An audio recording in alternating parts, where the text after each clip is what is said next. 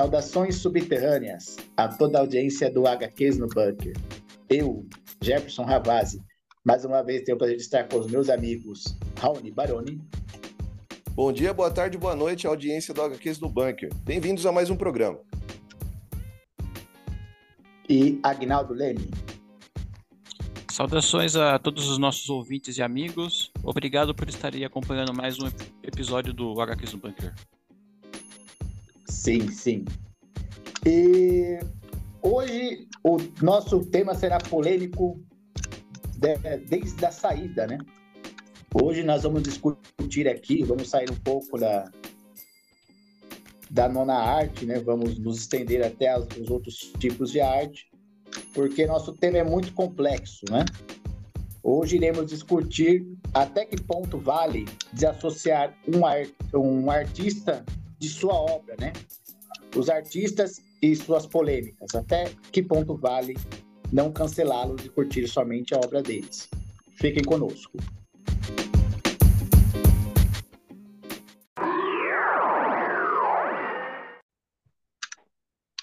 Bom, pessoal, é, como não poderia deixar de ser, né?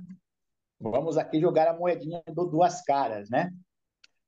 Onis, você quer o lado da desgraça, para variar? Ah, sempre, né, Gé? Sempre, né, Guina? Então, vou querer o riscado. Se o Aguinaldo não se importar, meu amigo, e aí?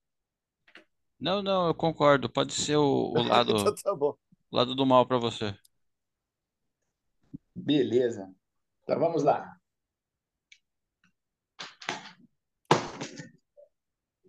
Deu aqui o lado bom. Hoje vamos começar aqui com nosso amigo Agnaldo Leme. Ô Guiri, dentro dos os tópicos ali que você elencou para nós, né? Você gostaria de falar sobre a recente polêmica envolvendo a tirinha do Gilbert, né? Você pode falar para nós o que é o que houve aí com esse artista? Isso, isso. É isso, isso mesmo, já o parece que quando você elaborou aí a, a proposta aí de- do episódio de hoje, né? Que, que aconteceu um escândalo lá nos Estados Unidos, né? Um escândalo dentro do, dos fãs de quadrinhos, né? E, e leitores, leitores mais comuns, né? Afinal de contas, as tiras do Dilbert não, elas não, não estão lá apenas para os fãs de quadrinhos, né? Mas, mas é uma tira que ela é publicada nos jornais, nos principais jornais americanos. Então a abrangência dele ali é muito grande, ele é muito famoso. Tem o, o Dilbert é um é uma tirinha que fala sobre o mundo corporativo, né? Teve animações, tem muitos livros. Eu acho que eu mesmo já tive algum livro dele, não sei, não lembro. Eu procurei aqui, eu não achei. E, e teve uma polêmica recentemente com o seu criador, o Scott Adams, que, como muitas personalidades, ele tem se valido aí das redes sociais, né, para para conversar com o seu público, falar o que pensa e muitas vezes falar o que não deve. Um monte de bosta. E, e a gente vai é, discutir isso depois, mas é, basicamente os fatos que aconteceu. O Scott Adams ele falou várias coisas ali a respeito.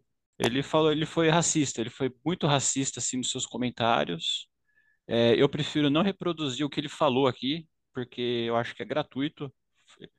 É, mas quem viu ali, quem, quem acompanhou a notícia mais a fundo, é, não tem como não tem como falar que foi mal entendido. Ele foi realmente racista ali e isso gerou uma repercussão negativa, né? Ob- Obviamente e muito bem feita, por sinal. E as suas tiras foram imediatamente removidas dos jornais que os publicavam. Isso foi um golpe duro para o Scott Adams, porque É, quem estuda um pouco de, histórias das histórias em quadrinhos sabe que é muito difícil tiras serem publicadas nos jornais conservadores americanos, né? Eles gostam de, de ter sempre as mesmas coisas, né? Como, por exemplo, o Garfield ou o Minduim, né? Dificilmente eles mudam, dificilmente colocam coisas novas. E o Dilbert conquistou o espaço dele ali um dia e agora perdeu por causa disso. E o que eu queria, e o que eu ia falar agora é que se o cara tem um espaço ali na, nas mídias, na, e ele fala esse tipo de coisa, qual será a intenção dele falar esse tipo de coisa? Ele pensa mesmo assim? Isso que é o mais assustador, né? As pessoas realmente pensam dessa maneira? É, o que que, o que que você acha, o, o Gé? Ah, eu acho que não tem para onde correr, né, o, Guinness? Hoje as pessoas elas se sentem no direito de serem intolerantes, né? É, se valendo de uma falsa equivalência aí da liberdade de expressão, né? Para propagar esse tipo de discurso de ódio, né? É, parece muito aí com esse movimento masculinista que a gente tem presenciado, né? Red Pill, Incel, entre outras coisas, né? Que são o, o, pessoal aí saindo do pântano, né? o pessoal fora da casinha saindo do pântano, dos esgotos, e mostrando aí toda a sua intolerância ao sol, né? É isso que, do que se trata, né? Na verdade, é, é mais simples, mas a, a, essa resposta simples não deixa de ser assustadora, né? Certo. E, ó, Raul, você acha que esse movimento das redes aí, ligado à, à extrema-direita, fomenta esse comportamento, estimula? Sem dúvida, sem dúvida, irmãos. Então, o que nós vemos aí no decorrer desses anos mais recentes, né, é o aumento desse discurso de ódio da extrema-direita, que vem alimentando todos os subsequentes, né, já como você citou agora há pouco aí o lance do Red Pill, e a gente vê isso também dentro da escola. Então, quando a gente dá aula ali para o ensino médio, por exemplo, né, tem alguns alunos que são altamente influenciados por essas plataformas digitais e estão reproduzindo esse comportamento machista, misógino, é, racista. Então, tudo isso daí é, tem que colocar-se também que o lance da extrema-direita está em ascensão nos últimos anos, então deu uma grande força para todos esses movimentos retrógrados. É, eu queria falar uma, uma, uma, coisa a respeito do Dilbert também. É que o Dilbert, ele, assim que ele teve essa repercussão ali, ele foi imediatamente cancelado. Né? Cancelado no sentido que as pessoas não querem mais ler as obras dele. Eu acho que a gente vai falar bastante de cancelamento ainda no programa de hoje, né? Mas vocês acham até que ponto é válido cancelar o cancelar um artista, cancelar a obra dele por causa de um de um comportamento ou de uma ou de uma fala dele? Eu eu acho, Odenis, que daí são dois pontos, né? O fato dele ser limado, cancelado de imediato é bom. Pelo menos não pegaram uma opinião dele de 15 anos atrás para usar agora como desculpa para cancelá-lo, né? Acho que quando o cancelamento é feito assim de forma imediata, ele é mais justificado, né? Agora, é, eu, pessoalmente, eu considero a tirinha dele um trabalho bem mediano, né? Bem medíocre. Então, é, é mais fácil é, ocorrer esse cancelamento quando o artista não dá rios de dinheiro é, para a empresa, né? Que, que paga o salário, que divulga essas coisas, né? Um exemplo disso é o Ezra Miller lá, no, o Flash, né? É um idiota. O cara completamente deslocado e, no entanto, não sofreu nenhuma sanção da Warner, pelo menos, pelo menos por agora, né? Vai ser lançado o filme dele aí e tal, e parece que tudo ficou em brancas nuvens, né? Como o Aguinaldo estava falando aí do caso do Gilbert, né? Também acho uma obra é, mediana, né? Para baixo. E eu concordo que o cancelamento deve ser feito também agora. É isso. Uhum, é, eu também Ô, não. Você eu, quer fazer eu, mais algum? é, não, eu só falar que eu também não gosto muito do Gilbert também, é meio sem graça, eu acho. Pois é. Ô, ô Ni, aproveitando aí o, o seu ensejo, já que você se referiu aí ao Monteiro Lobato, né? Já vamos Você, falar dele, então. um- uma pessoa que gosta muito do folclore brasileiro, né? Acompanha, acompanhou várias lendas, conhece muitas delas, né? Você acha Sim. que o trabalho dele foi importante para difundir ainda mais as lendas brasileiras aí? E se não fosse dúvida. Monteiro Lobato, não haveria Cidade Invisível? O que que você acha?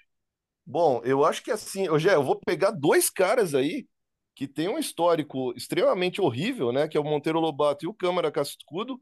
Os dois escreveram a respeito do folclore. Como você disse, tem uma importância muito grande. Hoje tem até moleque que está indo atrás de história da Cuca para entender o que, que é, né? Por causa do Cidade Invisível. Mas como você bem disse, esses autores eles são responsáveis por isso, né? Monteiro Lobato pode ser um racista, podemos ter diversas conotações racistas dentro de sua obra, até mesmo xenofóbicas, dependendo do caso, né? Mas não deixa de ser um gênio da literatura. Se esse gênio é ruim, a gente vai julgar o homem, então, né? Eu não vou deixar aqui bater meu martelo já, porque a gente vai discutir mais durante esse programa. Mas eu acho que é necessário ver também que o viés que a obra dele ajudou muita gente a iniciar a leitura, né? Tem muita coisa de mitologia grega na obra do Monteiro Lobato, de folclore brasileiro, como você bem disse. A questão do pré-romantismo, de trazer o matuto, né, que é o caso do Jeca Tatu, por exemplo, foi a primeira vez que alguém escreveu a respeito do sertanejo, da pessoa que mora nos rincões do Brasil, né? Então Monteiro Lobato ele teve essa visão, apesar dos seus defeitos. Então, aqui a gente pode falar do Câmara Cascudo também, porque o Câmara Cascudo fez um glossário do folclore nacional e tem várias obras do folclore nacional, falando a respeito de várias criaturas, inclusive obscuras, né? Mas o Câmara Cascudo ele era ligado, ele era um integralista. Então, nós devemos falar isso também. Também era um homem que deve ser julgado como um homem ruim, né? É, e aí que tá, né? A gente vai fazer essa divisão aí durante a nossa, a nossa discussão aqui. É muito difícil eu, eu, fazer eu essa divisão mesmo. Eu não sabia que o Câmara Cascudo era isso aí, não, cara. Pois é, olha só, Guinaldo, que coisa, né? Eu ia, eu então, ia... Assim, quando, quando a gente acaba indo para o lado de lá, né, você acaba sabendo umas coisas. O Câmara Cascudo ele era altamente ligado aos integralistas, se tornou integralista e estava divulgando a, a, palavra deles. Por, por favor, Aguinaldo, prossiga que você estava falando. merda, hein? Eu ia, é. eu ia defender ele falar que que ele teve uma importância maior do que a de Monteiro Lobato, né, na difusão do folclore mesmo, brasileiro. você está certo, por causa do glossário, por causa desse, sabe, de buscar essas criaturas. O Monteiro Lobato, ele utilizou várias criaturas que eram mais conhecidas, vamos dizer assim, né? Não quer dizer que o trabalho dele também não foi muito importante para o folclore nacional, como o Gé bem disse, né, que é o lance do Cidade Invisível. Com certeza nós temos influências aí tanto do Câmara Cascudo quanto do Monteiro Lobato. Mas tem outros caras também aí que a gente pode falar, e alguns são do bem, né? Como o Braulio Tavares. Mas por aí vai. É, vale salientar que o movimento integralista, né, ele tem uma vertente nacionalista muito forte, né? Então, é, muito é ligado ao nazifascismo. Ele... Sim, sim, mas é por isso que ele é, estudou a fundo, né, o folclore nacional e divulgou, né? Como um modo sim. de criar essa sensação, assim, patriota para depois transformar num nacionalismo burro, né? Exatamente, é. exatamente. E qual será é a, a, e qual será a divisão disso, né, Gé? Você ser um patriota ali, valorizar as coisas do seu país e, e de repente virar um patriota, de repente virar um nacionalista cerebrado. É o patriota é e o patriotário, é isso, né, Aguinaldo? É, isso, isso, isso. Eu acho que a diferença é você não ser massa de manobra, né? Você gostar do, do país como um, um Estado, né? Não como um governo, né? Você valorizar a cultura, né? Os povos originários, toda a nossa história, né? Tem, é, eu via muito nacionalista aí que dizia, dizia patriota que ignorava a, a, as comemorações que haviam na Itália lá é, com, com os pracinhas brasileiros, né? Tem lugar lá na Itália, tem cidade lá que você falar que é brasileiro, os caras fazem festa, tocam hino nacional e tudo, e, e os nacionalistas aqui não, não desconhecem, né? Sabe? É, não conhece a própria história, né? Eles acham que ser patriota é ficar pagando pau para milico, né? Cantando hino nacional para pneu, essas coisas aí.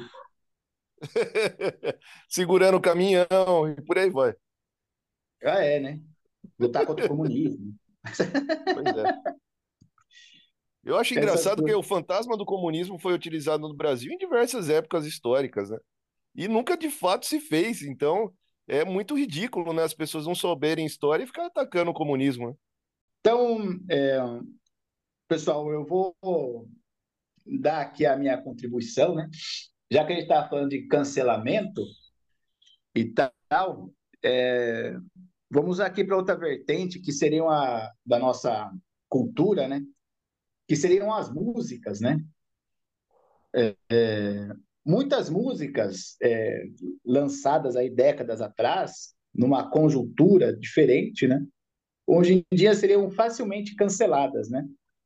O, o Gui Nini, vocês conseguiram escutar as músicas que eu mandei para vocês, não? Eu escutei, escutei sim. E o Ceni? Deu tempo, Então, não, né? algumas eu já conhecia, as outras eu, eu vou ser sincero, eu não escutei. Eu já sabia que você ia falar a respeito e ia me dar curiosidade para ouvir. Sim, sim. Então, é, começando aqui por um clássico da música popular brasileira, inclusive essa música eu não conhecia, eu, conheci, eu escutei pela primeira vez na Rádio USP, né? E eu fiquei encantado, porque é, quem canta essa música é Inesita Barroso, uma voz maravilhosa, um arranjo muito bem feito dessa música, né? E é uma história intrigante. O nome dessa música, ela é, se chama Honda. Era uma composição de Paulo Vansolini e foi lançada lá nos idos de 53. O interessante dessa música, é, senhores, é que ela fala, ela é cantada para Inesita, né? E ela é uma mulher apaixonada que sai à procura aí de seu afé, né? Nas noites boêmias. Então, é, eu vou cantar, eu vou recitar aqui o, o trecho final dessas, da, dessa música para vocês terem ideia do que se trata, né? Porém, com perfeita paciência, sigo a procurar, hei de encontrar, bebendo com outras mulheres, rolando um dadinho, jogando bilhar. E nesse dia então, vai dar na primeira edição, cena de sangue num bar da Avenida São João. O que temos aqui é uma é um crime passional premeditado, né, senhores? Eu acho que diante de toda a violência que, que a, a nossa sociedade hoje em dia tem, né, várias leis ali para inclusive tirar esse esquema do, do crime passional aí das nossas leis, né, da nossa legislação e passar a ter aí o crime de feminicídio. Hoje em dia essa música não não tocaria em, em nenhum rádio, em nenhum lugar, né? O que, que vocês acham? Pois é, Jé. Eu acho que você se expressou bem aí, né? Tem um caso lá da, da Joga Pedra na Geni, não sei se você lembra dessa música aí do.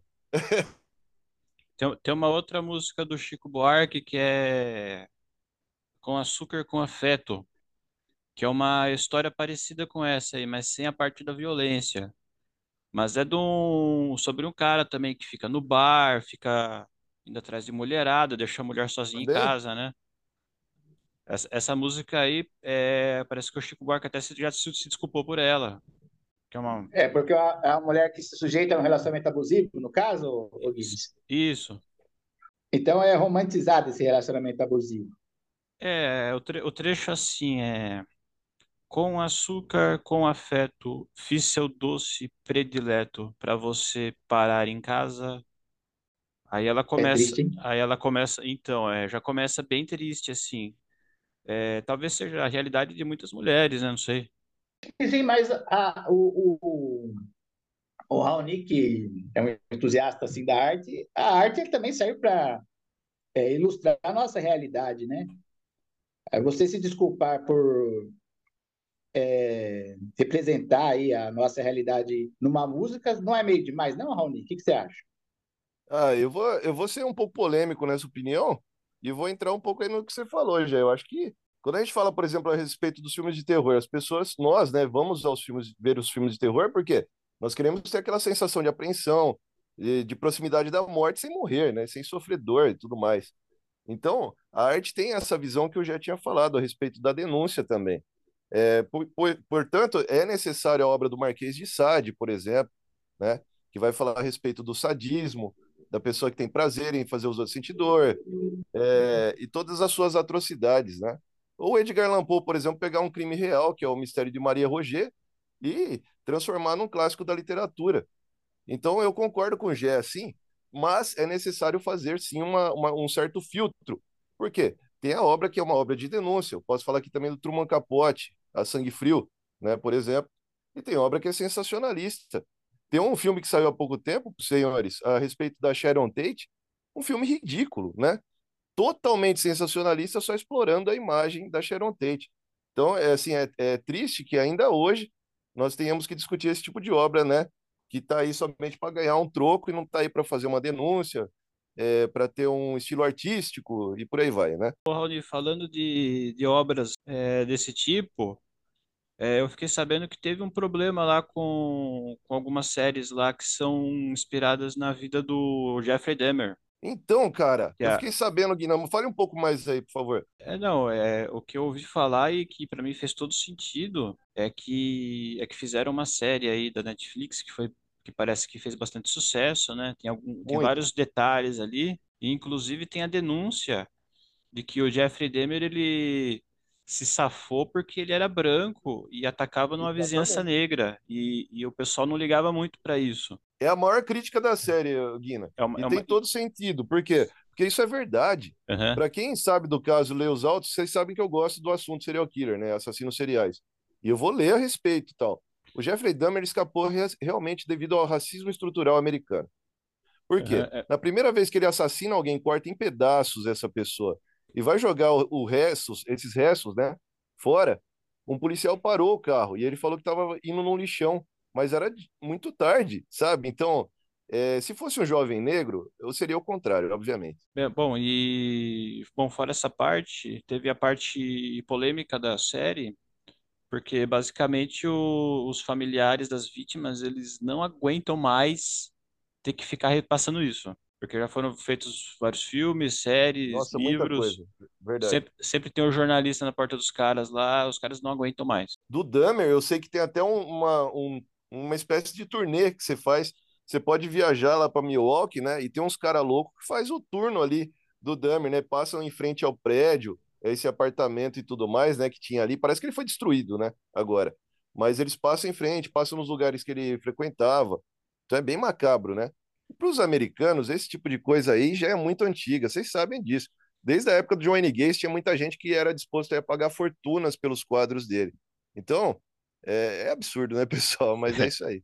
Americano é bizarro. Eles são bizarros. E agora a gente exportou mais uma merda deles, né? Faz alguns anos já, na verdade, que são os massacres nas escolas, né? Infelizmente, o Brasil tá aí também nessa merda agora. É, sim, a gente tem que elogiar aí a atuação aí do governo federal, aí, ó, tem que fazer o L mesmo, porque Dessa o vez temos mesmo, é verdade. O Aguinaldo eu- está certo. Porque eu passei na frente de algumas escolas, eu percebi ali que tem uma grande atuação da polícia ali, da GM. Eles estão de olho mesmo, estão trabalhando mesmo. Alguém tem que botar os caras para trabalhar, certo? Pois é. Tem que- Uma coisa que eu tenho que também elogiar aqui, aproveitando o programa, já desculpe, mas elogiar o Flávio Dino, porque eles estão indo atrás aí de células neonazistas no Brasil. E há quanto tempo a gente já não discute isso aqui no HQs no Bunker? Então, Faz agora, anos. agora, agora, agora os caras estão indo atrás mesmo de criminoso, de bandido de verdade. E os, bolso- e os Exatamente. bolsonaristas que, é- que diziam que bandido bom é bandido morto estão defendendo os bandidos, defendendo a liberdade de expressão aí. Né? Defendendo discurso de ódio, no final das contas. Como sempre. É, na, na verdade, o que acontece é que esses ataques aí, ele- eles são a febre, né? Eles não são a infecção, né? A infecção, ela, ela é criada aí nesses fóruns, né?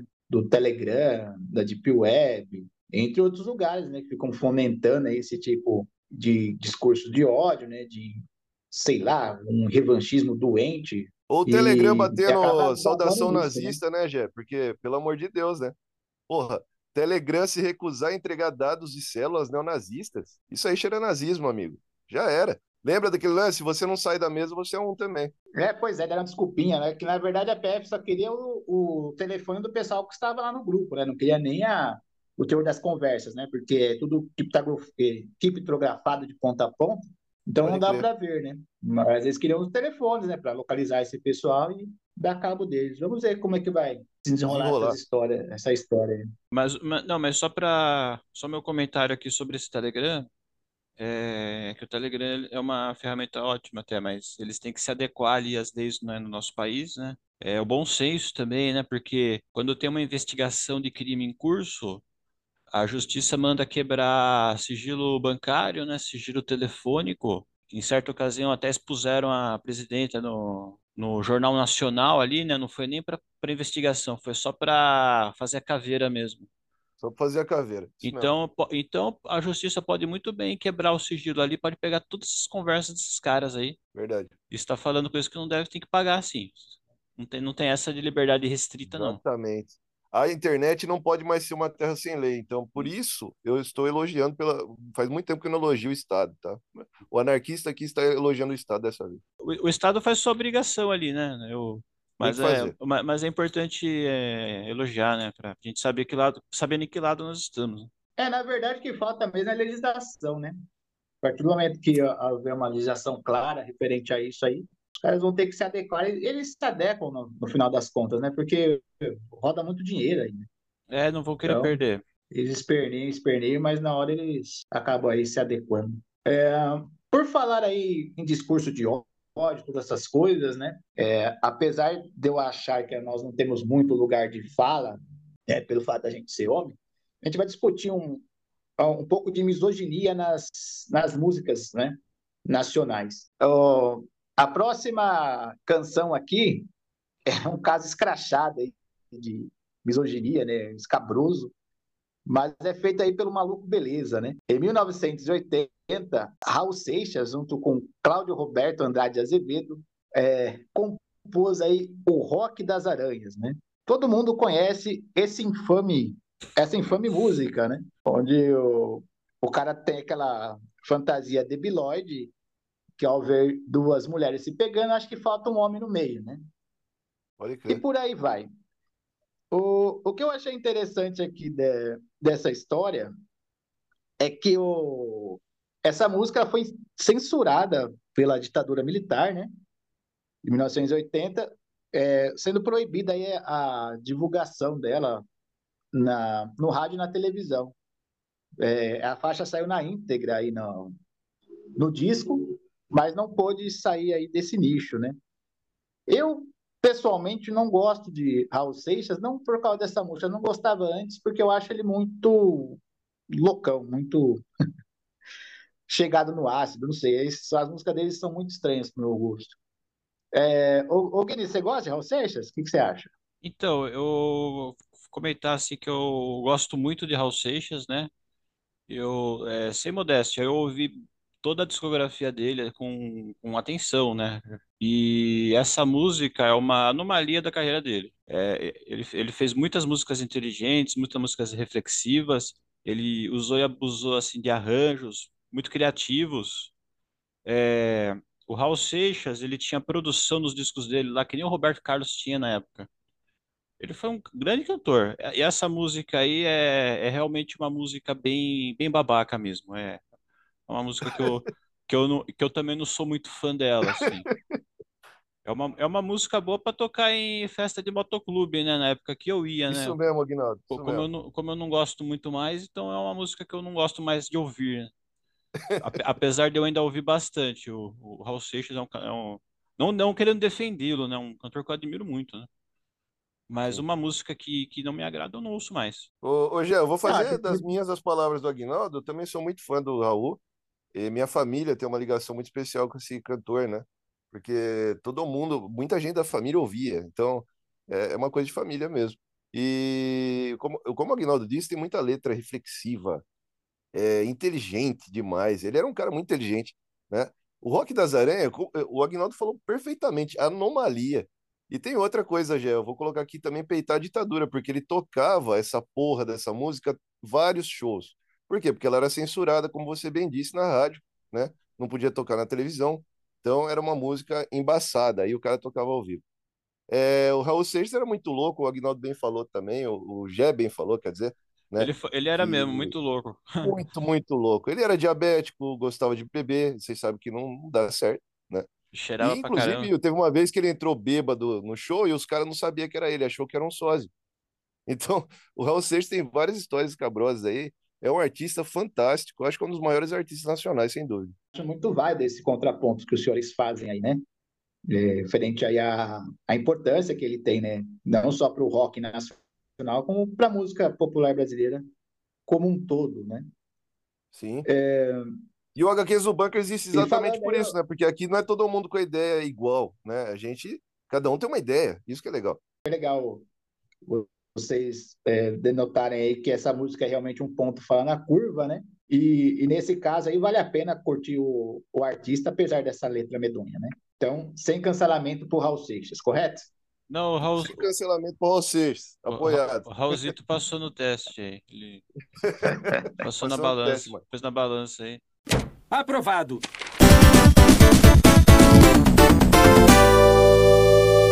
Então, senhores, continuando aqui nosso tema de músicas, né? Polêmicas e tal, eu vou falar aqui do Bom Malandro, nosso querido aí Bezerra da Silva. Em 86, Celcinho da Barra Funda, juntamente com Pingo, lançaram uma música que ela já começa pesadíssima, né? Apesar de ser um, um samba, um partido alto, o teor dela é, é de uma violência aí atroz, né? E é, alcançou um certo sucesso à época e até hoje é vinculada aí nas rádios, né? Mas hoje, é, se fosse lançada hoje, essa daí não passaria de jeito nenhum. É a quem usa antena é televisão. Eu vou aqui recitar um, um trecho para vocês. Na verdade, é o começo dela. Lá na minha boca da crioula do Chico pedia socorro, chorava, gemia, o couro comia, a nega apanhava que nem um ladrão. Isso aconteceu em uma madrugada de segunda-feira. O Chico voltava lá da gafieira e fragou um esperto no seu bagacão. É, o que acontece com o Bezerra da Silva é muito, é muito interessante. Apesar de ser um, um, artista que fora mu- muito importante aí para o samba, para o Partido Alto, poucas pessoas é, regravaram as músicas dele. Pelo que eu vi aqui, foi só o Marcelo D2 que é, gravou um disco cantando Bezerra da Silva. E mesmo assim, essa música não está aí, né? E o, ah, o Barão É. Vermelho tem também. Só, é pouco mesmo, Jess, tá certo. Mas o Barão Vermelho eu lembrei que tem, ó, vou apertar, mas não vou acender agora tal. Mas eles, eles pegam mais as músicas mais leves do Bezerra da Silva, né? Pode crer. Essa, por exemplo, aí hum, vai ser gravada tão cedo, né? Não dá, né, mano? Nem Não dá. sequestraram minha sogra. Sequestraram minha sogra, coitado do sequestrador. É foda, essa é foda. Essa é foda. O, Be o, Be o Bezerra tem a música lá que é um padre que é um padre que vende cocaína na igreja, né? Tem cocaína, Nossa, né? Geladeira é- da geladeira Não, lá. é o Lembrei pastor. dessa também. É do pastor essa daí, né? É o pastor. Quem quiser dar Se uma é- cafungada, é assim, né? E é, e é interessante, né, pessoal? Porque é um retrato da época, né? 36 anos atrás, infelizmente, era normalizado esse tipo de comportamento na periferia, né? Não só na periferia, como no, na sociedade como um todo, né? A gente precisou de uma lei aqui responsabilizando o síndico caso não houvesse uma denúncia de agressão domiciliar, né? É um retrato de época, mas não deixa de ser uma denúncia, né? Vocês acham que o Bezerra da Silva hoje em dia seria cancelado? Vou deixar o Aguinaldo falar essa primeiro. Vai lá, Aguinaldo. Eu acho que seria assim. Eu acho que eu acho que se o cara aparecesse do nada assim, o Bezerro da Silva não existisse naquela época, viesse direto para para época atual, o pessoal não ia gostar. Ou, ou- ou talvez a presença dele no passado que, que, que que foi importante, né, para a gente ter essa evolução, né? Não sei, só sei que é, esse tipo de letra não é bem vista hoje, né? É verdade, A- né? a- ainda mais a música que você que você analisou, esse trouxe pra gente analisar, essa música é sobre violência contra a mulher. Não tem não tem justificativa para violência contra a mulher, né? Sim, é, é romantizado e versado em cima dessa violência que até então era normalizada, né? É, eu, eu, eu diria que, que essa música é, é até de cunho humorístico, né? Assim como várias músicas dele, né, Sim, sim. O, eu sou fã do Bezerra da Silva. Já vou começar assim a minha, o meu apontamento. Você tem mais coisa a acrescentar, Guino? É, Não, não, é, eu só acho que se a gente for é, cancelar tudo que tá errado, né? A gente dificilmente vai ouvir alguma coisa, né? gente vai- Exatamente. A gente vai parar de ouvir aí as coisas legais, vai começar a ouvir Coldplay, Los não vai Hermanos. ouvir nem o Black Sabbath, né, Guinaldo? Meu, Eu gosto name de is Coldplay. Lucifer. Please take my hand. Ninguém Ô. vai ouvir mais. Não, não, não, Jé, você não precisa fazer isso com você mesmo. cara. Para com isso. O... O senhor deve ter ouvir Coldplay hoje, só pra vocês se fuder. Coldplay é bom demais, meu. Nossa senhora. Mas, mas, mas até o Johnny Cash tem música que fala disso aí, de violência contra a mulher. É aquela música Cocaine lá. Blues, de- de- é, Cocaine Blues, Dillia's Gone. Tem, tem vários exemplos aí. É, vários, vários. é, é meio que uma coisa. É, eu não sei se eu gostaria de usar esse termo, mas é meio que uma coisa da época mesmo. Existe mesmo isso, uma coisa da época. Sim. É aquilo lá que eu tinha falado lá no começo, Gé e Aguinaldo. Vocês tinham falado, o Aguinaldo falou bem agora, do, do lance do- da coisa da época, né? O Bezerra da Silva, ele faz um retrato da favela de dentro. E começa com o lance que ele não escrevia as letras, não. Ele era intérprete. Então, o Bezerra é um gênio, como já disse, do, do Partido Alto, caramba, mas o cara era intérprete, cara. Olha só que foda, né? Então, assim, ele tinha um lance humorístico, como o Aguinaldo falou. O lance da denúncia tá todo ali explicitado. Então, ele fala até da polícia corrupta. Fala aqui, ó, tem malandro ma- é malandro, mané, mané. Vamos citar outro aqui, é, tua batata tá assando. Então, tem várias músicas aí que ele faz a denúncia ali de quem tá dentro da favela. Lembra Carolina Maria de Jesus, né? A, a autora do Quarto de Despejo. Então, o Bezerra, ele tem que ser lido também como uma pessoa da época, como disse o Aguinaldo. Então, a gente tem que entender esse contexto, né? Não, tô passando pano, nada disso, né? O HQs no Bunker não faz isso. Mas é necessário entender também, contextualizar a obra. Eu acho, acho essa análise aí perfeita, Rony. É, porque se você tolher a arte aí, você idealiza ela, né? O que, que vai se tornar? Né? Alguma coisa escrita pelo chat GPT? Então, cara, O que a gente vai virar? né?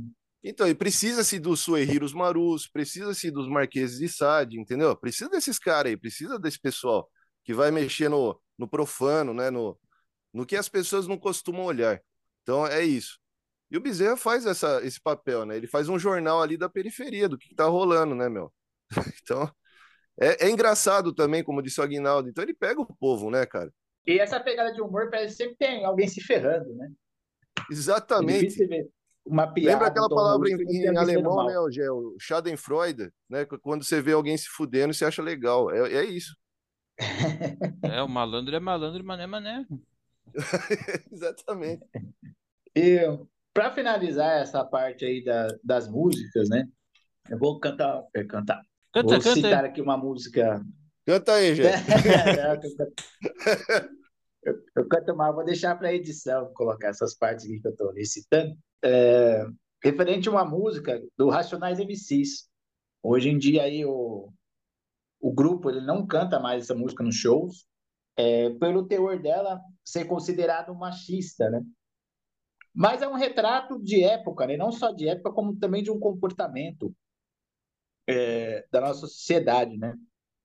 Essa música aí, estilo cachorro, ela fala de um, de um sujeito que, montado na sua Kawasaki azul, é, sai por aí galanteando, né? E se relacionando com várias mulheres, né? Então tem um trecho aqui bem escabroso, no qual ele fala aí de que ele se relacionamento, ele se relaciona até com menor na época. Então ele, ele fala aí do menu de mulheres que ele tem durante a semana. O seguinte trecho é assim. Segunda, a Patrícia. Terça, a Marcela. Quarta, a Raíssa. Quinta, a Daniela. Sexta, a Elisângela. Sábado, a Rosângela. E domingo, é matinê 16, o nome é Ângela. Eu acho interessante porque até hoje esse tipo de comportamento ele é normalizado, né?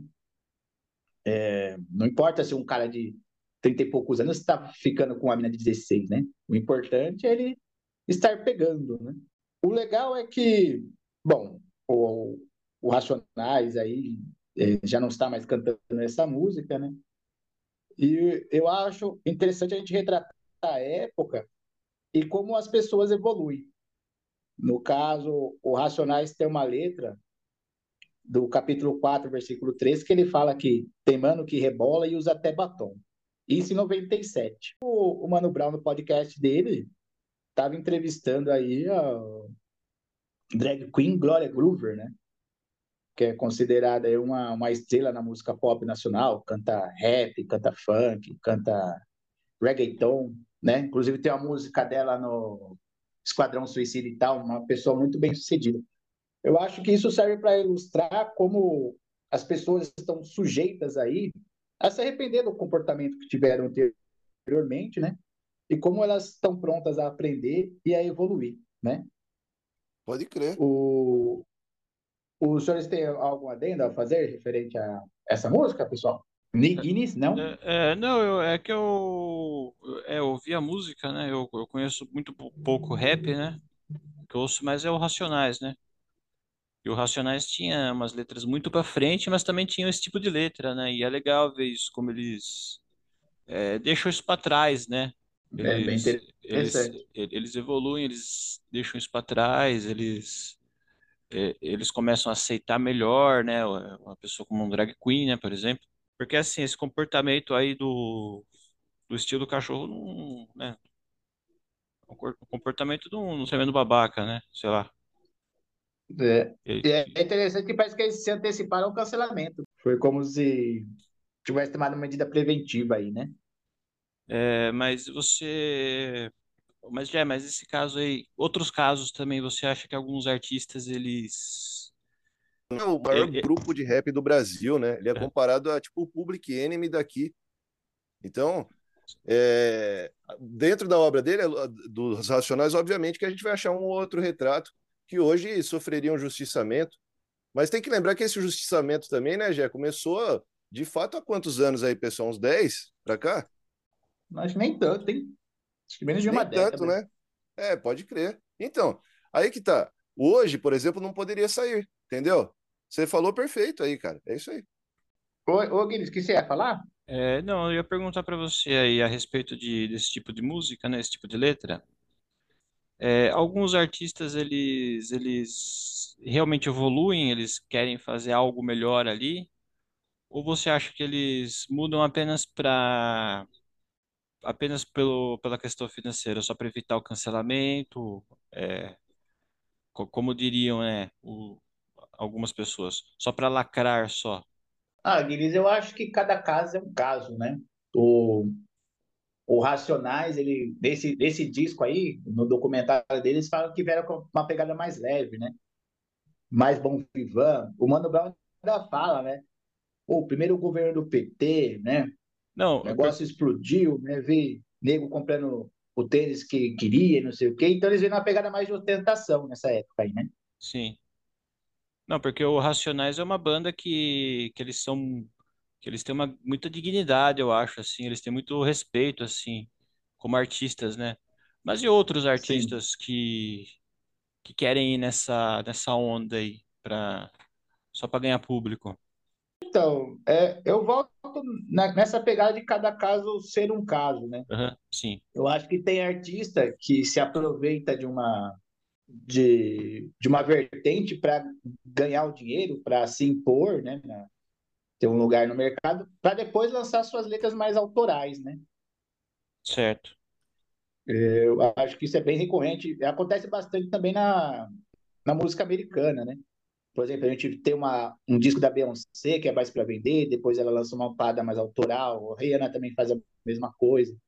Então, acho que é isso que acontece. Eles usam mais para conquistar espaço mesmo e, e grana para depois fazer mais a coisa que é a cara deles mesmo.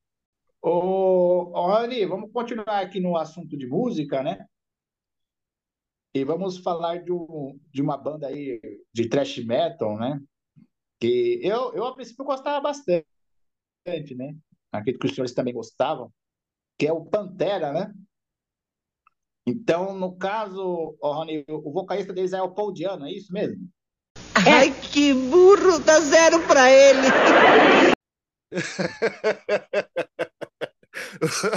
Fio Anselmo, infelizmente, um nazista. Anselmo, né? Diano é do- Paul do Diano é Black o né? primeiro vocalista do Iron Maiden. O, o Podiano é Iron da hora. O, o, o, Po- o Podiano é da hora. O Podiano é gente O boa. Podiano é legal, cara. Podiano, ele ah, tem uma pequena história aí, tá? Com o Skinhead também. Ele andava com alguns, mas não quer dizer que ele era, tá? Mas o, Certo. o Fio Anselmo é um negócio notório, né? Que a gente vai falar agora do Pantera aí. E, o Aguinaldo, você também, eu sei que você curte som. Fala aí um pouquinho a respeito do que você gosta do Pantera. Eu gosto Pantera. Eu gosto de tudo, Pantera. Pode A- crer. a- a- eu lembro que até daquele disco lá da fase glam lá tinha um disco que chama Power Metal. O moleque da escola lá comprou esse disco lá, a gente tava ouvindo na casa dele. Era, era um disco bem gravado, assim, É. apesar de ser um estilo bem diferente, né?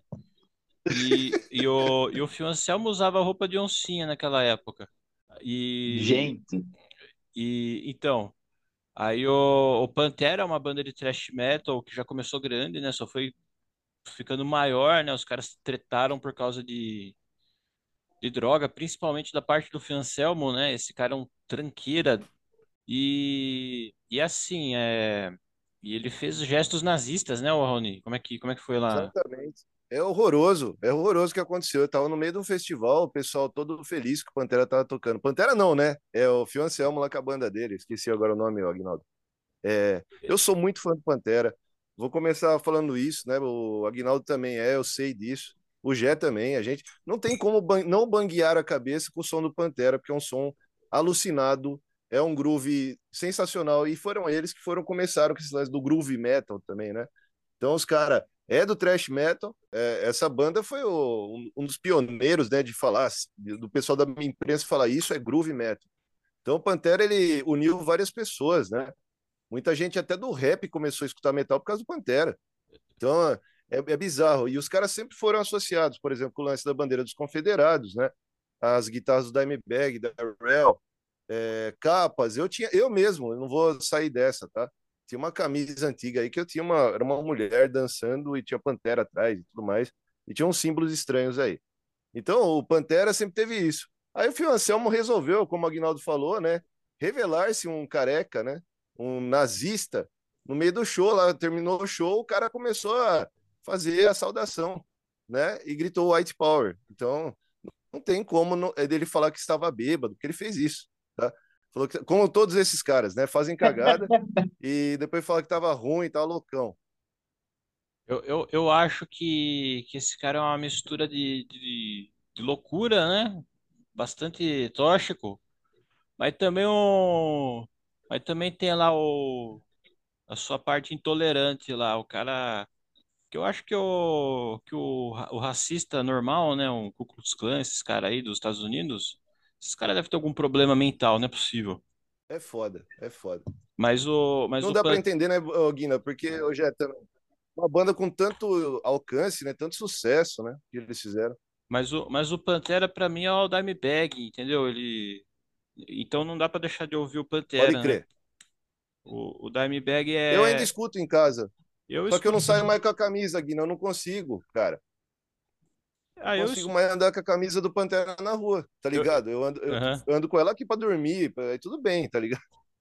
Sim, sim. Panichão? Pra... é, é foda, já, é foda. Meio que, assim, manchou, né, um pouco do que eu gostava do, da banda, sabe? Eu acho que acredito sim, que isso sim. deve ter acontecido com os senhores também, né? Ah, é, então, mas... eu, eu evito usar a camisa de demônio na rua, né? Com pentagrama. eu tenho algumas, né? Que eu ouvia muito black death metal. Nem, nem né? tem evangélico do Agnaldo, que isso? É, é mais pela estética mesmo. A camisa do Pantera eu nunca tive. É, então, mas é interessante porque o... teve um festival aí que o, o meu sobrinho foi, o Bruno. Salve, Bruno. E teve Sepultura e o e Pantera, se não me engano, o Phil Anselmo. E cantaram. O Derek cantou a Rise com o Phil Anselmo, né? Uhum. Pode crer. Foi meio, foi meio complicado. No caso. Muito, o, muito contraditório. Não desassociou, é, não desassociou o artista da obra dele, né? Ele, ele na verdade, desassociou o artista da obra, né? Sim. E no caso, parece que, pelo que vocês colocaram, o Pantera, assim como o Raulzito, não é, não, não, não é cansado pelo HQ Bunker, é isso? Acho que eu vou fazer uma ressalva. Eu vou falar, como o Aguinaldo falou, eu, em algumas palavras, né? Eu trago Pantera para dentro da minha casa só.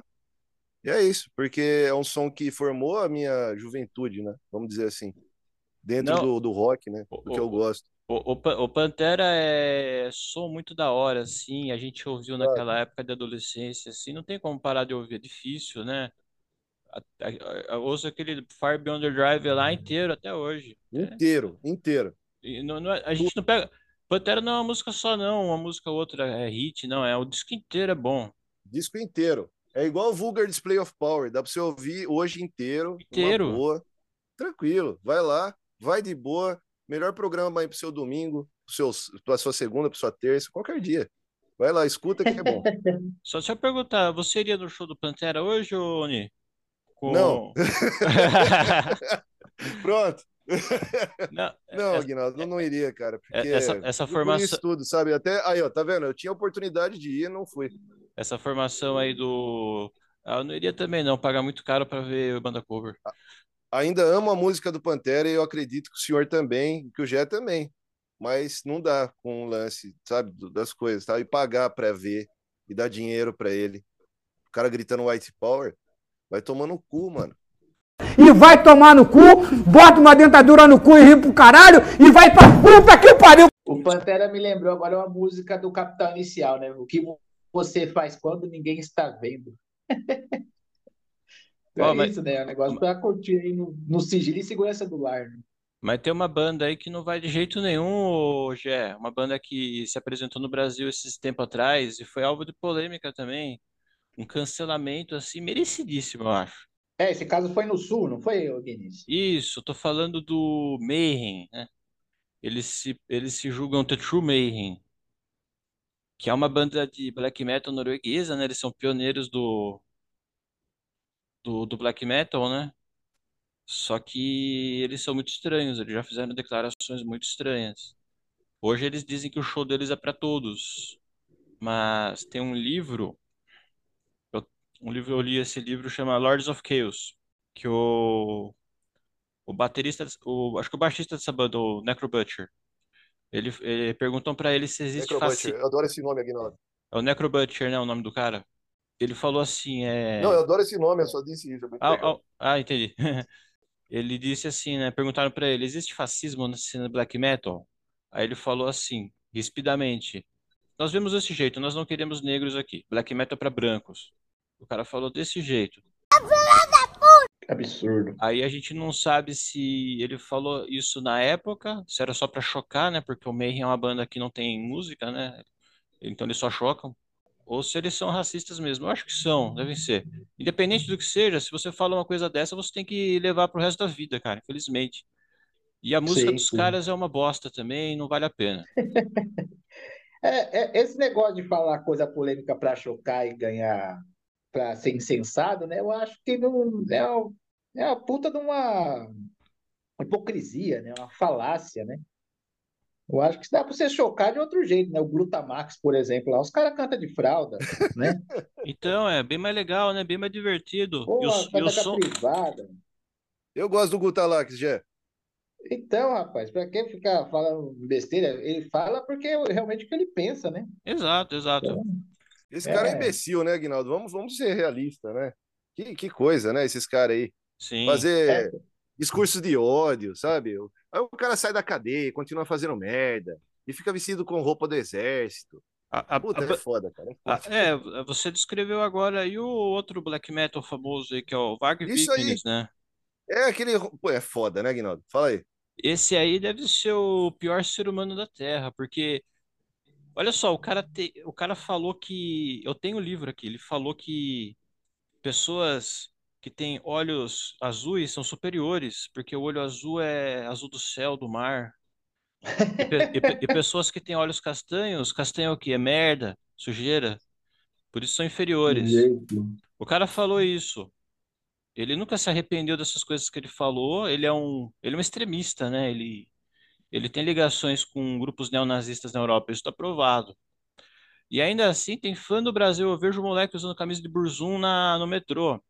A vontade Nossa, que eu mano. tenho é de ressurgir o punk velho, o punk lá de mim, da minha juventude e dar uma surra no moleque ali mesmo. Igual na, na época, né, tinha muita briga, né? Então. Porra, não dá, né? Vou ficar usando camisa do Burzum na rua. Isso é uma vergonha. Mas aí que tá, né, cara? É aqueles moleque que quer aparecer, sabe? É, é frustrado, né, meu? Aquela masculinidade reprimida. Nossa, Tudo falou- aquelas merda que o Jé falou no começo do programa, Red Pill, né? É foda, cara. Falou, É falou foda. tudo, falou tudo. né, os alfas, né? É aí que começa, né? Daqui a pouco tá pulando muro de escola para matar criancinha. Pode crer. E aí você vai ver o cara negro pulando muro de escola com a- uma suástica. Vai acontecer isso, com um fuzil na É. mão. É. Então, senhores, a Infelizmente. gente está diante de um, um negócio deplorável. Os, os outros países estão falando, o Brasil virou um negócio surreal, cara. É, o, o, brasi- o brasileiro é um povo a ser estudado mesmo, viu? É, é, é, é como se fosse a vaca que corre pro churrasco, sei lá. A vaca que corre pro churrasco, pode essa foi Nesse caso, o ótima. gado, né, mano? É o gado, crer. nossa, é verdade, é o gado. Essa, foi do caralho. Vou fazer uma camiseta. Nesse, é o gado que corre pro churrasco, é isso aí, ó. Puta merda. Bra- Brasileiro é a que vaca que pariu. corre pro churrasco. Cara. já que você tá nesse momento aí genial, inspirado, eu quero que você fale para nós aí de uma obra que você elencou aqui nos tópicos, né? Ah, Que é o Planetary versus Authority, né? Vamos voltar um pouco aqui pro gibi, onde aparece aí meio aos heróis e anti-heróis aí das duas equipes, um personagem muito controverso, né? Um aclamado escritor, né? Do qual o Raoni também, inclusive, é muito fã, que é o HP Lovecraft, né? Fala um pouco para nós aí dessa obra e por que que você achou interessante trazer para nós, o Agnaldo, por favor. É bom, eu achei interessante trazer porque o, o Lovecraft, né, o Raoni vai falar mais melhor a respeito dele mais pra frente, mas eu achei interessante porque assim, é Authority versus Planetary, né? Ele fala da fala da vida de duas crianças do século, que é a Jane Sparks, né, a líder do Authority, e o Elijah Snow, que é do é o líder do Planetary. Eles nasceram no começo do século e são jovens são jovens até hoje, né? A, a Jane Sparks morreu, né? Só o Elijah Snow ficou.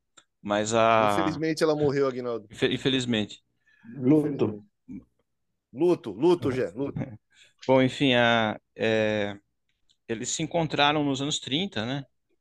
Quando o Elijah Snow, que ele é o investigador do impossível, né? O investigador do desconhecido, ele encontrou ali com o Lovecraft, né? O, o próprio H.P. Lovecraft. Um sujeito peculiar que ele escrevia é, tão repetidamente, sem, é, tão repetidamente, in- ininterruptamente no seu porão, que ele alcançava é, novas ondas, é, ondas de consciência psíquica, e isso permitiu que ele abrisse dimensões para outra, outras dimensões, né? Aí apareceram aqueles monstros terríveis que não, que, que pela história não são da imaginação dele, mas sim realmente de outro planeta que ele teve acesso. E apareceram lá os ovos dos, desses, dessas criaturas horríveis. E o Lovecraft ele falou, né? Eu acho que esses são ovos de negros, porque para ele os negros não nasci, não eram humanos, são outros tipos de criaturas. Fora o racismo explícito aí que o personagem já transbordou na obra, né? Que quem conhece um pouco da biografia dele já sabe que ele era racista. É, eu achei interessante nessa obra aí, é, eles colocaram Lovecraft como coadjuvante ali no começo. É, tamanho, é tão icônico esse, esse sujeito já se tornou. Já tem uma biografia dele da. Tem várias biografias, né? Tem, tem uma da Vertigo lá, Lovecraft, que fala do, da vida dele que foi muito peculiar, né? Também foi usado no- na obra do Alan Moore. E eu, eu achei interessante trazer isso, né? Para discutir o. É, é, um, é uma pessoa que todo mundo está querendo discutir, tentando entendê-lo, né? O que, que você me diz, Raoni? Você pode complementar, por favor? Pode, pode terminar, tudo, Aguinaldo. ter- terminar, terminar meu raciocínio, sei lá, me corrigir também? Sim, eu, eu acho que assim, Aguinaldo, você falou muito bem, né? O Lovecraft hoje, ele, todas as pessoas estão correndo atrás disso. Por quê? Porque tem todo um novo interesse no horror cósmico. O horror cósmico movimenta uma indústria que tem videogames, tem é, board games, né? Aqueles jogos de tabuleiro, tem é, encenações, peças Lovecraftianas. Nós temos, que mais? É, a gente pode falar aqui do True Detective, que a primeira temporada é totalmente horror cósmico, né?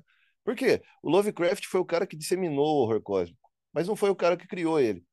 Então, é, tiveram outras pessoas que escreviam a respeito desse tipo de horror, que é o horror do desconhecido, é, geralmente de seres que estavam aqui antes de nós, de coisas estranhíssimas, tal, e que podem deixar um ser humano ou louco ou morto, né?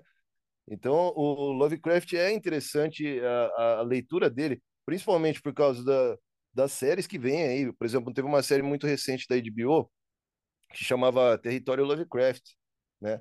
Baseada também num romance é, que, que eu também indico, eu esqueci agora o nome do autor, mas é maravilhoso também, fala a respeito ali da situação dos negros, já que o Lovecraft é um autor notoriamente racista. Então, assim, é difícil também falar a respeito desse autor, porque foi um dos autores que me fez ficar apaixonado pelo horror dentro da literatura, só que saber também que ele era um cara que tinha ligações com a Ku Klux Klan. Então, Lovecraft, ele se referia às pessoas de pele escura, inclusive em suas cartas, para diversos escritores, porque ele tinha um círculo de escritores, né?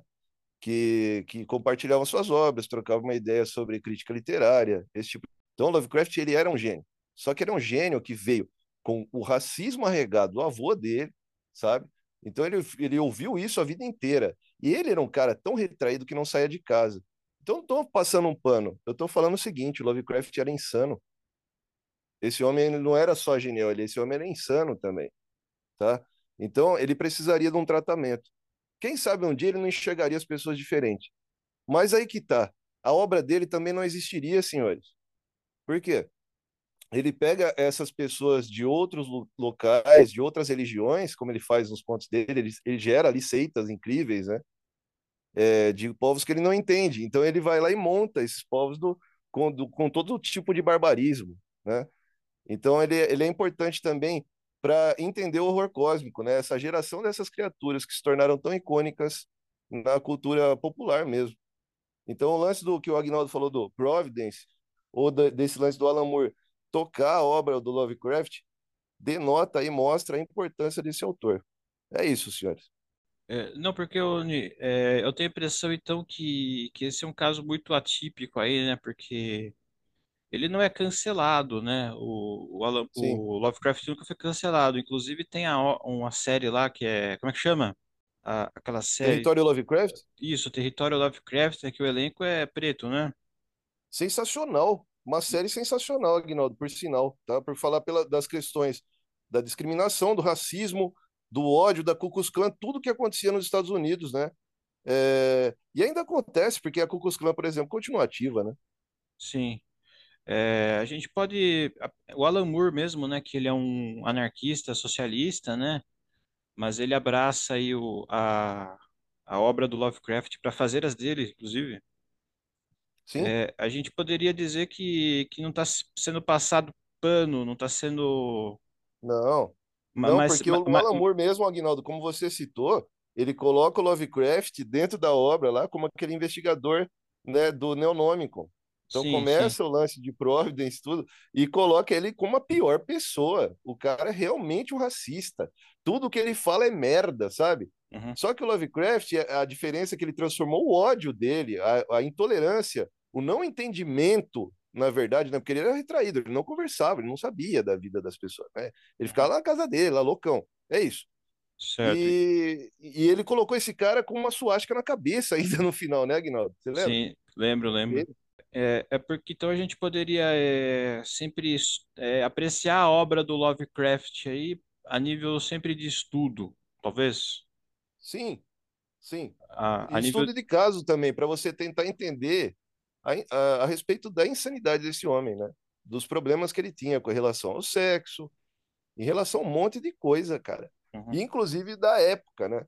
Porque ele vai falar de, de algumas coisas, alguns fatos históricos, ele mistura ali com a ficção dele, né? Então é muito legal isso. Então, pessoal, a gente tinha que falar a respeito dessa, né? O Guina falou aí da biografia do, do Lovecraft, é, do Brecht, né? E, e, e, se eu não me engano, saiu há pouco tempo aí pela Comic Zone, né? Uma versão de luxo. Eu não vou comprar porque eu já tenho antiga, né? Então eu vou deixar a minha antiga mesmo, porque o negócio tá meio caro, assim. Mas vale muito a pena ter, tá? Para quem gosta do HP Lovecraft, saber um pouco mais da insanidade dele, porque é um retrato de família. Muitos, muitos historiadores julgam que. Julgam não, né? É, apontam evidências que o HP Lovecraft tem vários casos familiares de loucura, né? Isso é demonstrado na biografia dele. Então, para quem quiser saber mais, vai atrás dessa biografia que o Aguinaldo citou, Lovecraft lá do Henrique Breccia. É isso, né, Aguinaldo? E Kate Giffen na capa? Acho que é isso. Eu não lembro, eu não, mas eu acho que é essa, sim. Lembro, cara, mas, mas acho que é isso, tá? Eu só ir atrás, pessoal, da biografia Lovecraft e é pela Comic Zone, é isso. É, então, só para dar um pouco do pitaco aí sobre a, essa questão né, Lovecraftiana aí, é, eu não sou um entusiasta da obra do cara, eu não, não leio mais por desinteresse, né? Não por falta de, não pelo fato dessas polêmicas e tal. É uma coisa assim que eu não me interesso tanto, apesar de das obras que eu ter tido acesso do Lovecraft, né, que o em quadrinhos aí que o Raul emprestou, Agnaldo também, eu ter gostado bastante, né?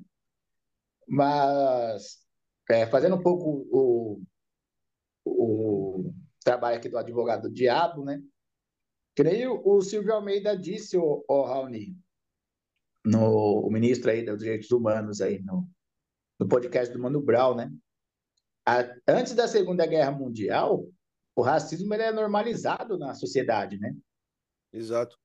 Quando um, um discurso de ódio, um ideal racista é, culminou aí na morte de milhares de pessoas, né?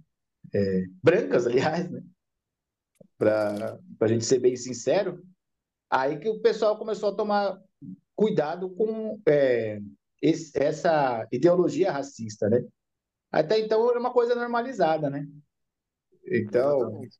talvez se o Lovecraft escrevesse no se comportasse dessa maneira no pós-guerra, né? A obra dele poderia ser diferente também. Então, é um produto aí de, de época, né? Olha, Gé, eu achei muito legal o seu, seu comentário, realmente. Valeu. Foi, foi muito legal de sua parte, por sinal, assim, né? Porque eu, você falou, e eu, eu, eu falo para você, cara, o momento que você quiser, ser qualquer livro que você quiser ler dele, vai estar na sua mão, cara. Não, valeu, Uni. É que eu não leio tanto quanto eu deveria, né? Na verdade. Ah, mas você vai gostar, cara, porque é, é muito legal essa história dele, né, Alguina? Fala aí. Ah, eu gosto também, eu... uns contos que eu já li. Eu tenho alguns livros de contos deles, né? Daquelas. Da hora, da hora. Aque- aque- Aquela. Eu gosto, eu gosto muito daquelas de bolso da LPM, né? Eu tenho bastante em casa. Os contos dele me agradaram bastante, assim. A, a cosmologia lá que ele criou já não, já não conheço tanto. Não, mas basta a pessoa ler um dos contos, né? Para conhecer algumas criaturas estranhíssimas lá, coisas bizarras. E aí, se ela quiser conectar com os outros, ela vai atrás. Mas é isso. Sim, sim. Então, é, pessoal, tá na hora de colocar a nossa equipe aqui numa sinuca de bico. Ai, ai, ai. Agora a gente vai Vixe. tomar aqui uma decisão editorial, vamos dizer assim, ao vivo, né? É, porque o que acontece, o, o Guini, o Gui, o Ni Guinness? É, como vocês sabem, eu gosto de, de postar aí animes que eu acompanho no nosso canal do Telegram, né? Sim. Ah, é. Na hora que a gente falou do Telegram, já é só uma coisa. Eu acho a ferramenta fantástica. O problema é o que os caras estão fazendo com a política. Só isso. Não, é de, é de fato fantástico, né? O, o que acontece é que essas, essas plataformas, né, como Telegram, Twitter, Facebook, elas não querem ser responsabilizadas pelo conteúdo que vinculam nelas com, com os quais elas ganham dinheiro, né? Então, é, é, é simplesmente isso, né? Eles têm aí uma, um veículo de comunicação em massa muito forte, muito potente, mas só querem o ônus, o bônus, né? Não querem o bônus de, de ter tamanho poder, né? Não querem ter responsabilidade, no caso. Então, é, senhores, o que acontece? Tem uma obra é, da qual eu não cheguei a ver o final, mas eu gosto bastante, que é o Samurai X, né? É, vocês chegaram a assistir esse anime aí quando passava na Globo, pessoal? Eu Eu assistia. assisti alguns episódios e eu achava muito louco isso daí, cara. É muito interessante, né? Porque acompanha aí a, a história do Kenshin Himura, né? Que teve um passado aí de assassino a trabalho do... Era a mão forte do governo, no caso, né? Ele era conhecido como Batosai, o Retalhador, e matou muitas pessoas, né? Numa, nas guerras que, que, que, que houveram, né? No, é, no começo do século no final do século XVIII, começo do século XIX, no, não, final do século XIX, começo do século XX lá no Japão e tal. E, enfim, ele se cansa aí de, de cometer assassinatos, né? E passa a ser um andarilho no, no Japão aí pós-guerra, né? Já começo aí da, Revolução Industrial, entre outras coisas, né? O interessante é que o Kenshin, ele é um cara muito idealista, né? Tanto que ele anda aí com uma, uma espada com a lâmina ao contrário, né? Então ele prefere se machucar a machucar outras pessoas, né? Se houver um confronto, apesar de dele tentar evitá-los ao máximo, né? O que acontece, pessoal, é que o, o Samurai X ele vai ganhar um remake aí que será vinculado aí pela Netflix. E eu estava pensando seriamente em colocar no nosso canal do Telegram. O que acontece? Nós temos que falar o que acontece, né? É verdade. O... A situação é a seguinte: em 2017, o autor da obra, Nobuhiro Watsuki, foi pego numa investigação lá da polícia japonesa anti-pedofilia. Esse cara, ele, ele teve um mandato de busca e apreensão lá no apartamento dele e encontraram vários DVDs aí com fotos e vídeos de garotas menores de idade, né? Inclusive, é, se não me engano, do ensino ginasial, são, enfim, bem novinhas mesmo, né? Na casa dele. Então, houve o processo e tudo, e ele foi condenado, só que o que acontece? A lei japonesa é muito leniente nesses casos. Então, no máximo, ele poderia pegar até cinco anos de prisão e tal. Mas, como era um cara bem afamado, ele acabou é, sendo condenado aí a pagar uma multa né? E para nós é, seria até irrisória, né? Valores da época aí convertido em ienes, daí o menos de 10 mil reais. Então, é, vamos lá, vou jogar a bomba no colo aí do Guinaldo. Guinaldo, o que, que você acha? Apesar da obra ser legal, mas o cara ser um completo escroto, vale a pena vincular esse anime no nosso canal? O que, que eu acho disso? É. É, acho que o problema não é a obra em si, né? Quem, quem consome a obra, né? O problema é a responsabilidade que se deu ao, ao sujeito, né? Ao, ao criminoso lá do, do autor, né? Porque a lei, como você falou, é muito leniente, né? O, o correto mesmo seria tirar tudo que esse cara tem. É, sei lá, mandar ele para cadeia por muitos e muitos anos, tratamento psicológico completo, né? Para garantir que não sei se é safadeza ou se é um, um problema psicológico, né? Tem que ter algum alguém com a competência lá para descobrir isso, né? É, não sei, não sei se a gente poderia deixar de assistir um anime por causa da disso. É, é assim, a gente assiste o anime, mas não é uma coisa que a gente que a gente vai viver com isso, né? Não é nossa vida isso. A gente assiste, é legal e acabou, depois assiste outro, né? Então acho que não tem por que não. Certo. É, no caso, é um problema psicológico que leva à safadeza, né? No caso. Né? Sei lá. Mas, uh, mas eu acho que o desenho não tem culpa, não. O anime não tem culpa, não. Uh, é, é, é, uma, é uma obra muito boa, assim, né? Ela é muito inspiradora. O, o, o Rihone, é, Rihone, né? O personagem, né? Como é que chama? O, o Kenshin, Kenshin. É, né? Um, é um grande personagem ali do anime, né? Então, acho... e, e o anime mesmo não, não, não, não tem tanta coisa, né, de, de sexualidade, né? Que eu, que eu me lembre. Não, realmente não tem. Porque Vamos eu, ver aí essa, porque esse remake aí. porque o japonês ele é meio tarado, né? O, todos os animes têm sempre menininha pelada. A gente É. pode citar o Dragon Ball Z, né? Por O Dra- exemplo. Dragon Ball Z tinha. Pode crer. é, tem um anime lá que chama Evangelion, que é de, de robôs gigantes lá. Mas tem uns adolescentes lá fazendo. É um anime que tem tanta coisa lá que, inclusive, a minha mulher me proibiu de assistir esse anime. Ô, louco, bicho. Ô, louco, bicho. É, não, brincadeira. É Eu parei mesmo de assistir. Eu deixei. A gente tava assistindo Arquivo X lá, assistindo outras coisas. É que o X é maravilhoso. É, esse é, esse é- sensacional. Ma- Mas, Esse é raiz, é lindo, cara. Mas, enfim, acho que é uma obra aí que não é. A obra não é.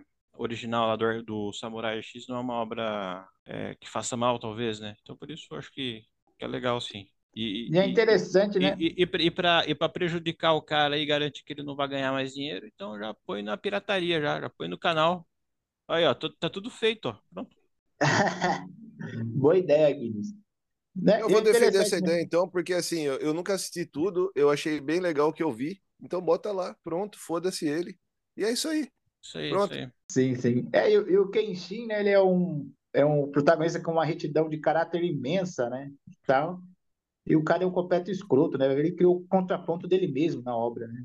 Pois é. Aí, ó. Como você de bem ser. disse, o lance da espada da lâmina voltado para ele, né? Sim, sim.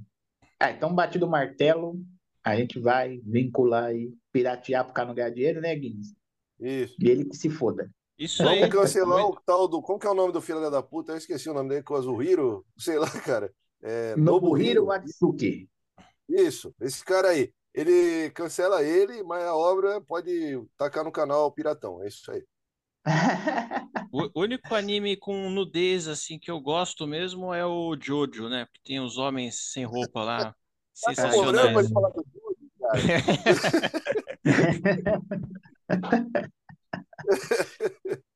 É, O, o pessoal, Jojo, cê- cara. O Jojo é, é muito louco, o Jojo também. é, vocês têm mais algum adendo para fazer ou a gente já pode ir para os prêmios? Acho que vamos, vamos pro prêmios, vamos.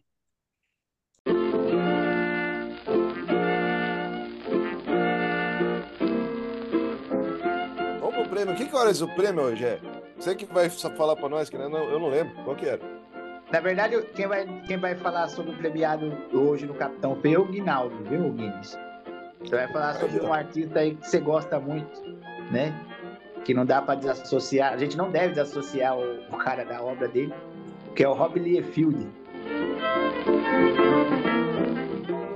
Mudar pra melhor, com certeza. Que disse que ia mudar melhor, já tava bom. Disse que ia mudar pra melhor, não tava muito bom. Tava meio ruim também. Tava ruim. Agora parece que piorou. Fala para nós aí. Nossa senhora. O, o, o Rob Liefeld, É ele mesmo. o Rob Liefeld tá, tá repetindo aqui o prêmio, né? Ele já tinha ganho anteriormente o, o selo Capitão Feio de Olha, qualidade. bicampeão, cara. Porra. Foi pra poucos. Foi pra Ele é poucos. que será, né? Que Ele é, você- bi, ele é bicampeão, né? Tá. O problema do Rob Liefeld é justamente esse aí dos animes, né? Das obras de conteúdo erótico, né? Então, Guinness, o, eu- o que eu sei é que o Rob Liefeld fez de bom pela indústria de HQs, né? Sim, Porque isso. ele, Ele, ele é um artista extremamente medíocre. A arte dele não evoluiu em nada, da- Nada. em 30 anos, né? Apenas. É, se você vê os desenhos dele, são a mesma bosta de sempre. É um copia e cola, né, Gé? Vamos falar a verdade, Eu, eu, Guinaldo. Não é eu, eu, eu acabei de ver um desenho aqui de um herói, sei lá que herói que é que ele criou. O cara tá com o pé maior do que a cabeça, maior que o ombro, sei lá. Ele não sabe desenhar pé, cara. Ele não sabe. Ele não sabe desenhar nada. O cara é um desastre, velho. O cara é um desastre. Puta que pariu, mano. Não, Proporção, eu- não é, é um negócio horroroso. E os caras pulam. É, sempre assim, né? Ele não desenha nem o, o, o fundo da, dos quadros dele, né? Sempre os caras movimento, é risquinho, é, um, é só um quadrado colorido no- atrás dos personagens e tal, né? O que, que você tinha comentado que o Holyfield é o picareta ou Gé? Ah, então, o, é, ele tem grandes contribuições aí na indústria da HQ, né? Criou o Cable, criou o Deadpool, apesar de ter praticamente chupado o Exterminador da DC, né? Aham. Até o nome apareceu. Não, mas é isso mesmo, Gé. Você pode fazer um plágio aí e falar que é homenagem, que tá tudo certo. O cara é um verdadeiro canastrão. Mas ele fundou a Image, né? Juntamente com outros artistas aí da, da indústria das, das HQs, né? O Jim Lee. No começo aí trouxe o Alan Moore para escrever os Wildcats e tal, né? Isso, isso mesmo. E, e hoje a Image aí é uma potência aí na indústria dos HQs, nos trouxe grandes obras, né? Mas, além do artista medíocre, eu fiquei sabendo que ele é um mau caráter também, o, o Gui. Você que me falou essa história aí, você não se lembra, não? Não lembro. Si- Sinceramente. Não, mas tudo bem. Ele vai ganhar o Capitão Feio porque sim, e ponto. Não, Cadê o é. homem? Se ele quiser que venha buscar, então, na série do HQs no Bunker, fale com o Aguinaldo. é Aguinaldo, você vai É, a gente não vai pagar o frete pra ele não, porque senão ele vai dar um vai dar um golpe na gente ainda, sei lá. Não, mas o, o- não, mas o que acontece é que o ele tretou muito com o Alan Moore, né? Porque o Alan Moore, é, além do Wildcats, ele também fez aquele Supremo, né? Certo. Sup- Supremo é uma, é uma criação do Holyfield, né? Só que o Alan Moore que, que pegou ali, né? E, e fez direito, né? Tal. Mas eles tiveram muita treta ali por causa de, pagamentos e- de- não, não realizados, né? Ah, sim, é esse ponto que eu queria chegar. E, e, e esse cara aí, ele é Nossa, muito. sacanagem, mano. Esse cara aí é muito ganancioso mesmo. Acho que ele foi um cara muito espertão ali no, no horário, na época certa, no local certo, entendeu? Sim, sim. A- a- Foi a- oportunista, né? É, como oportunista, porque ele não sabe desenhar, né? Pelo amor de Deus. Isso aí até a minha avó consegue ver isso aí. Não, é realmente ridículo. É, ô, Guinness, é, você tem alguma pergunta para me fazer? Pergunta? Tenho sim. É, Jefferson Ravazzi, é, o que o Senhor das Estrelas está ouvindo hoje?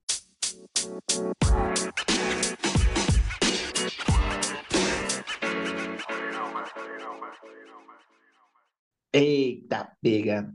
Eu acho que como não poderia deixar de ser, né? Como esse nosso programa foi muito polêmico e tal, hoje o Senhor das Estrelas vai ouvir aí País Tropical, mas não a versão do Jorge. Ben. Ele vai escutar a versão aí do Wilson Simonal. Wilson Simões. Toca lá. cara.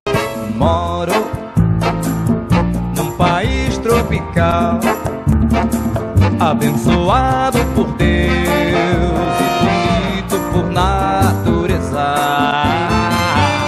Em fevereiro, fevereiro, tem carnaval, tem carnaval, tem um fusca e um violão. Sou Flamengo, tem uma nega chamada Teresa. Muito massa a Ô. escolha, viu, do Senhor das Estrelas. Eu achei muito digno aí. Eu Um fiquei, programa tão polêmico. eu fiquei aliviado que não foi Coldplay. Porque aí sim seria uma polêmica. Eu ia ficar muito puto, cara, porque eu odeio essa banda. Ah, eu ia dormir. Daqui a pouco eu, daqui a pouco eu É vou. Ô, ô Raoni, é, você É. que é o nosso historiador de plantão aí, é, Wilson Simonal, ele caiu em desgraça aí no começo da década de 70, né? Pelas reações, pelas relações que ele tinha ali com a ditadura militar, né? Inclusive um O outro Um cara também que tinha foi- era o Roberto Carlos, né, Jé? Então, assim, Não, mas o. foda, né? Período Não, foda mas, falar, né? mas a história que eu ouvi falar é que o Simonal ele foi meio que obrigado, assim. Ele não tinha realmente Então. intenção de dedurar lá os seus, ajudar, tal, seus não colegas artistas, né? Ele, ele Isso queria. mesmo. Ele, ele foi meio que obrigado. E ele sofreu um cancelamento ali terrível, acabou com a carreira dele. Exatamente. Foi, foi Coisa muito. diferente que aconteceu com a Elis Regina, né? Elis Regina ali, a própria morte da Elis é muito estranha. né? Mas é, é, teve um momento da carreira dela que ela também foi coagida, né, a fazer coisas pela ditadura militar. E a- o artista que agiu diferente disso foi o Roberto Carlos, que realmente foi de livre espontânea vontade. Sim, sim. Porque por- o que, que me parece é que, na verdade, a Jovem Guarda é um contraponto da Tropicália, né? Era um movimento mais burguês, assim, né? Tanto que os caras eram roqueiro, pá, bem esses, esse estereótipo norte-americano, né? Enquanto a, a Tropicália que era um negócio mais nacional, mais Nacional. nosso mesmo, né? Isso, falou tudo já, isso aí. Uhum. Aí que tá o problema, né? Aqui eles sempre quiseram transformar em colônia, né? Até pouco tempo atrás era uma, né? Vamos ver se vai resolver agora. Eu acho que Certo, ainda certo.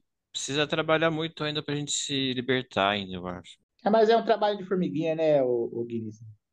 Nada, vai mais um menos um e a gente vai conseguir sim.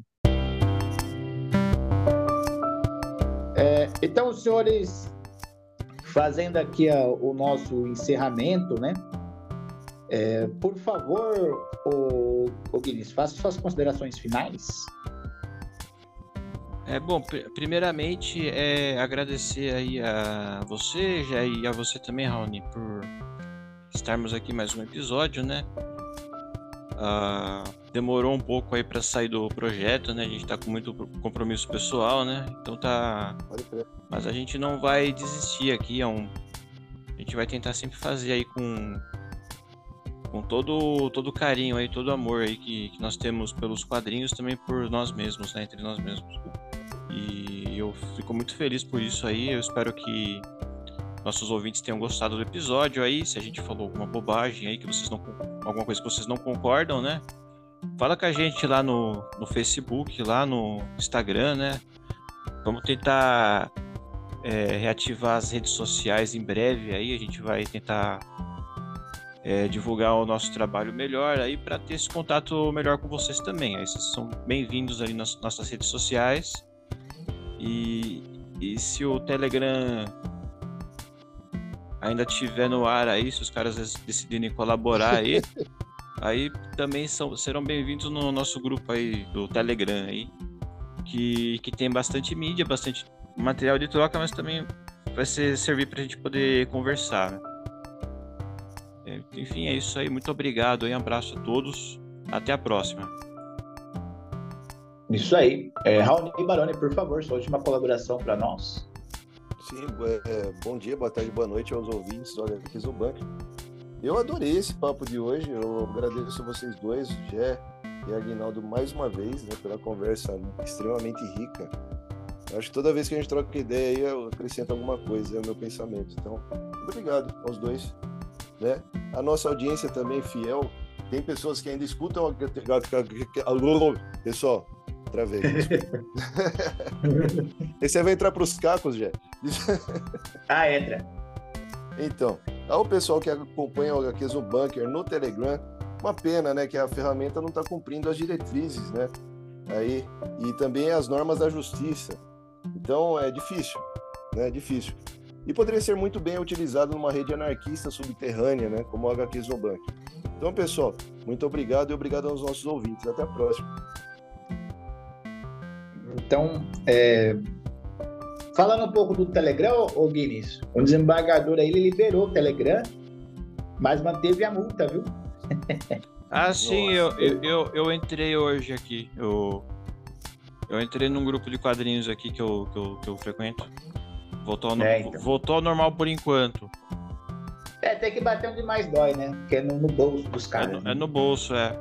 Fazer esses russos pagar aí eles falaram tudo, cara. O fascismo ele só vai ser combatido, acho que com isso aqui no Brasil, né? Na hora que culpabilizar e fazer pagar. Por quê? Porque os caras ganham muito dinheiro. Fazendo eles é. pagar, fazendo ficar na miséria, bicho, aí o negócio vai mudar. É, vai ter que ser assim mundo fora, né, o, o, o Raoni? Não é um fenômeno só nacional, não, é mundo afora aí. Pode crer. Então, é, mais uma vez, é, vou me despedindo aí com muita gratidão né, da nossa audiência e continua sendo nossa, nossa razão de ser. Agradecer a Raoni e a Aguinaldo por esse, essa conversa aí, essa resenha sadia, né? A gente saiu um pouco da seara das HQs, mas foi, foi interessante, foi edificante a gente dar essa variada, né? E enxergar aí que as obras são produtos do, do tempo, né? Elas têm ali todo um, um caldo de cultura diferente, né? Hoje em dia, algum, alguns pontos de vista e algumas coisas não são mais toleradas.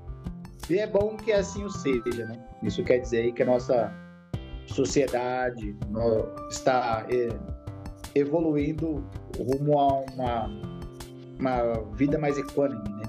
mais igualitária e sem tolerância aí com os intolerantes. Então, beijo no coração de todos e até a próxima.